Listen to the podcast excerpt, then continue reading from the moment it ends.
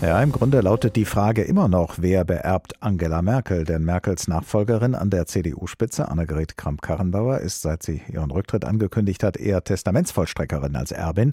Und es wird ja auch noch jemand für die Nachfolge der Bundeskanzlerin Angela Merkel gesucht, wenn nach der nächsten Bundestagswahl auch dieser Posten zu vergeben ist.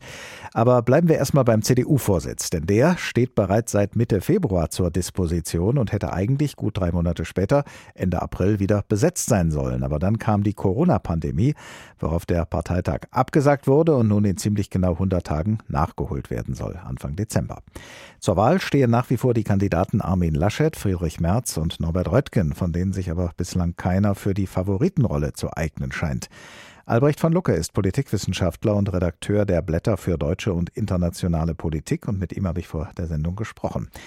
Herr von Lucke, seit mittlerweile einem halben Jahr ist die Führungsfrage offen. Die CDU hat eine ehemalige Vorsitzende, die Kanzlerin, eine amtierende Vorsitzende, AKK und drei potenzielle Vorsitzende im Wartestand.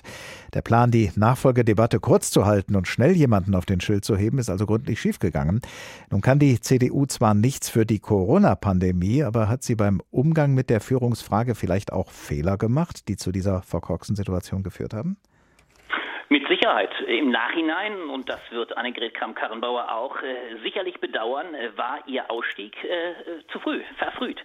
Äh, Im Nachhinein ist man bekanntlich immer klüger. Sie hätte damals ahnend, äh, was kommt, wie lange auch die Zeit werden würde, übrigens auch schon durchaus mit Blick auf die Bundestagswahl ahnen können, äh, dass es für die Partei ungemein schwer werden würde. Aber wenn wir uns erinnern, und das zeigt den Zeitablauf, noch vor einem halben Jahr sprachen wir über den Gau der CDU nach dem Debakel von Erfurt. Annegret Kamm-Karrenbauer zutiefst angeschlagen, gedemütigt von ihren Parteimitgliedern in Erfurt, sah sich letztlich nicht imstande, an der Spitze zu bleiben. Und das hat aber jetzt der Partei diesen Kladderadatsch eingetragen, denn es geht, Sie haben es angesprochen, natürlich immer auch um die Frage, wer ist für das doppelte Erbe in der Lage? Einerseits CDU-Parteivorsitz, aber andererseits auch die besten Aussichten auf die Kanzlerschaft zu haben.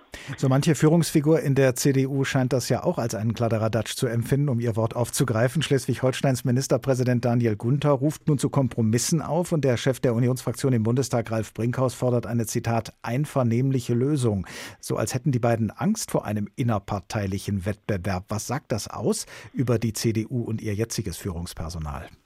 Naja, sie in einem ganz gewaltigen Dilemma steckt. Denn in der Tat äh, sind alle drei Kandidaten, die in Betracht kommen, die gegenwärtig äh, zur äh, Wahl stehen, äh, ausgesprochen schwache Kandidaten. Wir haben erlebt, dass ein Kandidat Armin Laschet offensichtlich zu Beginn der Krise nicht in der Lage war, den Menschen die hinreichende Ernsthaftigkeit zu vermitteln. Das hat ihn ungemein geschwächt. Äh, Friedrich Merz gilt weiten Teilen der Republik bereits als ein Mann von gestern. Er kann sich übrigens auch in der Krise nicht bewähren, weil er letztlich äh, übrigens am Anfang auch noch, wir erinnern uns selber, Corona-krank, nur aus dem Bunker spricht, fast wie äh, der äh, Kandidat Biden in den USA, der allerdings weit größere Chancen hat. Und der dritte, Norbert Röttgen, ist eigentlich sowieso kein Kandidat mehr. Deswegen versucht die CDU flehentlich aus dieser Krise herauszukommen. Man hört mittlerweile ja sogar, dass selbst die Parteichefin Annegret Kamp-Karrenbauer bereits Avancen machte, eventuell anderen Frauen an die Spitze zu kommen. Selbst Julia Klöckner äh, machte bereits die Runde als Name, die ihn aber sofort ablehnte. Will sagen, hier zeigt sich, die CDU hat gegenwärtig das ganz große Problem, es gibt keinen eigenen starken Kandidaten aus eigenem Recht.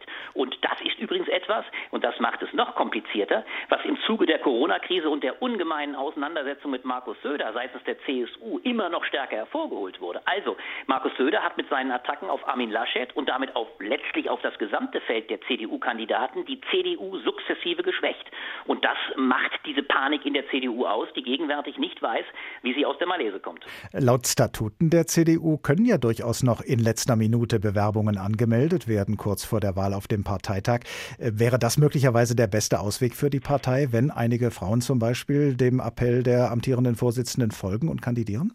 Naja, wenn es die äh, sich aufdrängende Kandidatin gäbe, dann wäre das natürlich ein Ausweg. So denn, äh, das ist die zweite äh, Variable, die aber eben auch nicht eintritt, äh, so denn einer der drei Kandidaten bereit wäre, zurückzutreten. Also, wir haben es mit zwei Dilemmata zu tun. Es gibt nicht die sich aufdrängende weibliche Spitzenkandidatin. Wie gesagt, der Name Julia Klöckner wird von den meisten doch eher als amüsant wahrgenommen, denn die Landwirtschaftsministerin hat in ihrem eigenen Ressort äh, genug Schwierigkeiten und gilt bisher nicht als eine Frau, die das ganze Land zu regieren in der Lage wäre.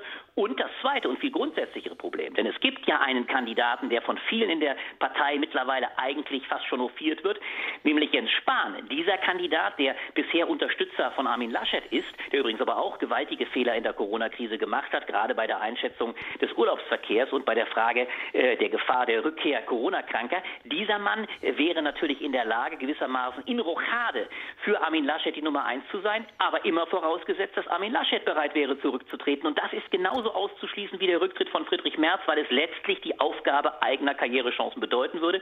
Das heißt, ich sehe momentan keinen Ausweg der CDU aus diesem Dilemma. Nein, man kann erwarten, wenn es denn so bleibt, auf dem Parteitag im Dezember, dass drei Kandidaten antreten, bei denen noch nicht ersichtlich ist, welcher dieser drei Kandidaten überhaupt ein gutes Ergebnis erzielt. Denn wenn sie sich alle wechselseitig äh, Konkurrenz machen, die schwachen Kandidaten, dann werden wir es am Ende mit einem vielleicht sogar sehr knappen Ergebnis zu tun haben, das alle Kandidaten schwächt, aber keinen starken Parteivorsitzenden hervorbringt.